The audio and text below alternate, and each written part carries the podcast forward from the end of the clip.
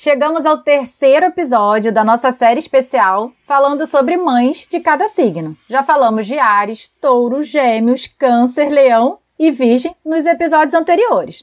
Ah, e como dissemos, se você for homem e chegou até aqui, fica com a gente até o final, pois estamos desvendando os mistérios que vocês ainda não tinham compreendido delas. E para quem não é mãe, se diverte com a gente também. Afinal, você é filho de uma. Lembrando que falaremos aqui do signo solar, que é aquele que você descobre só com a data do aniversário. Por isso, nossa fala vai ser bem abrangente e pode ser que você não ache que te representa. Isso porque, ao analisar o mapa astral como um todo, nós conseguimos entender muitos outros fatores que estão relacionados à família, ao trabalho, à forma de buscar seus objetivos, entre outros. E estes fatores influenciam diretamente nos aspectos do seu signo solar. Neste episódio, então, vamos falar dos signos de Libra, Escorpião e Sagitário. Faltam agora apenas três signos para completarmos o zodíaco. E nós achamos melhor dividir os episódios com três signos cada um, para que você possa se divertir com a gente ouvindo mesmo signos que não sejam o seu.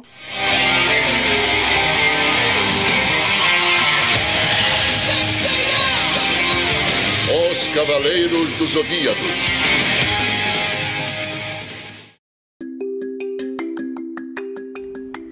Libra.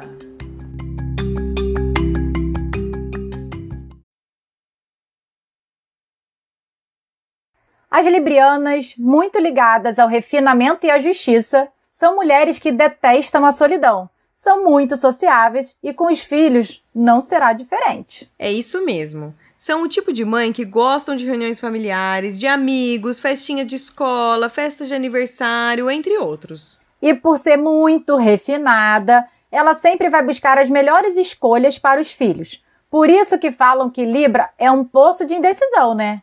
Elas estão sempre querendo optar pelo melhor. E isso é bem difícil de fazer para uma libriana. Quando se coloca os filhos no meio, então, xiii! Pois é, Libra é um signo que gosta muito de pensar bastante em todas as possibilidades para tomar a melhor decisão, por conta do senso de justiça que você disse no começo. É um signo que não suporta agir errado com ninguém. Isso é uma coisa que as mães têm muito forte em relação aos filhos, né? Em querer acertar sempre.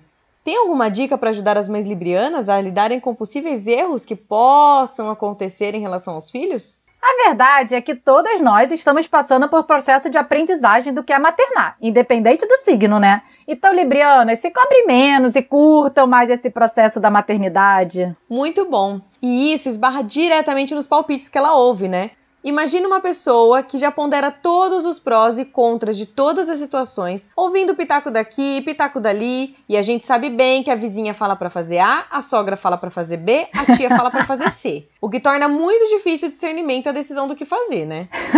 Exatamente. E como as librianas são pessoas que não costumam descer do salto, mantendo sempre a elegância e o dom com as palavras, elas vão conversar normalmente com você, talvez até te ensinar algo sem que você nem perceba. Afinal, elas têm o dom disso. E quando você menos perceber, quem saiu da conversa recebendo os conselhos foi você, viu? Escorpião. Vixe, não tem nem como começar a falar de escorpião sem soltar um vixe no começo, né? Por que, que todo mundo pensa mal de escorpião, hein? É um mundo que não está acostumado com pessoas tão autênticas intensas. Claro que intensidade demais é prejudicial, né? Mas eles têm seu lado bom também. Eu sempre ouvi falar que escorpião é ciumento, possessivo, e as pessoas já taxam as mulheres desse signo como que? Como que?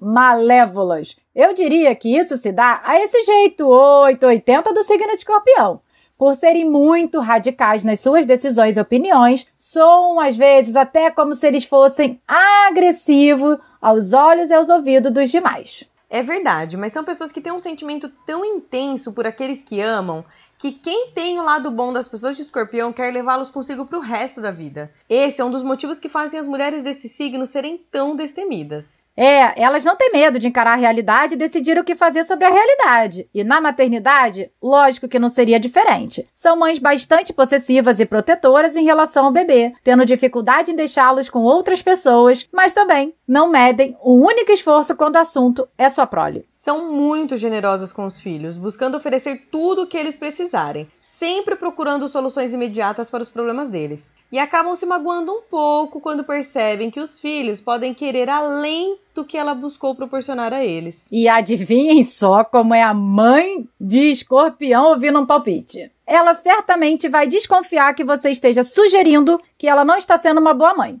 E vai deixar bem claro qual o limite estabelecido por ela. Elas não são do tipo que gostam de gente bisbilhotando o que estão fazendo ou pretendendo fazer. E ouvir palpites pode trazer à tona um descontentamento que eu não ia tentar descobrir, não, hein?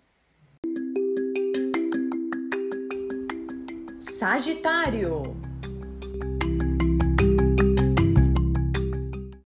E agora o último signo deste episódio, Sagitário. A mulher de Sagitário é uma mulher que gosta muito da sua independência, da sua liberdade, sem que isso signifique estar longe daqueles que ela ama. E na maternidade, é claro que ela não vai ser diferente, né? Defensora da liberdade e da independência, procura sempre ser muito parceira e participativa na vida dos filhotes, sempre com conselhos para dar. E os conselhos dela são sempre muito valiosos, mesmo que muitas das vezes difíceis de escutar. A mãe de Sagitário sofre muito com a falta de afeto e carinho dos filhos, mas ela demonstra isso menos do que realmente é. Ela também tem um certo sentimento de posse, como a escorpiana, mas ela sabe que não pode controlar os desejos dos filhos e busca sempre trabalhar em si mesma esse desejo de ter sempre os filhos por perto, justamente por não querer tirar deles a liberdade que ela preza tanto em sua própria vida. E quer descobrir como é uma mãe Sagitário ouvindo palpite? Eu vou te contar ela vai usar de todo o sarcasmo que Sagitário domina tão bem para te responder na lata algo na esportiva. Até porque ela jamais deixaria de fora aquela pequena alfinetada lá no fundo para você pensar duas vezes da próxima vez que quiser dar um palpite para uma sagitariana.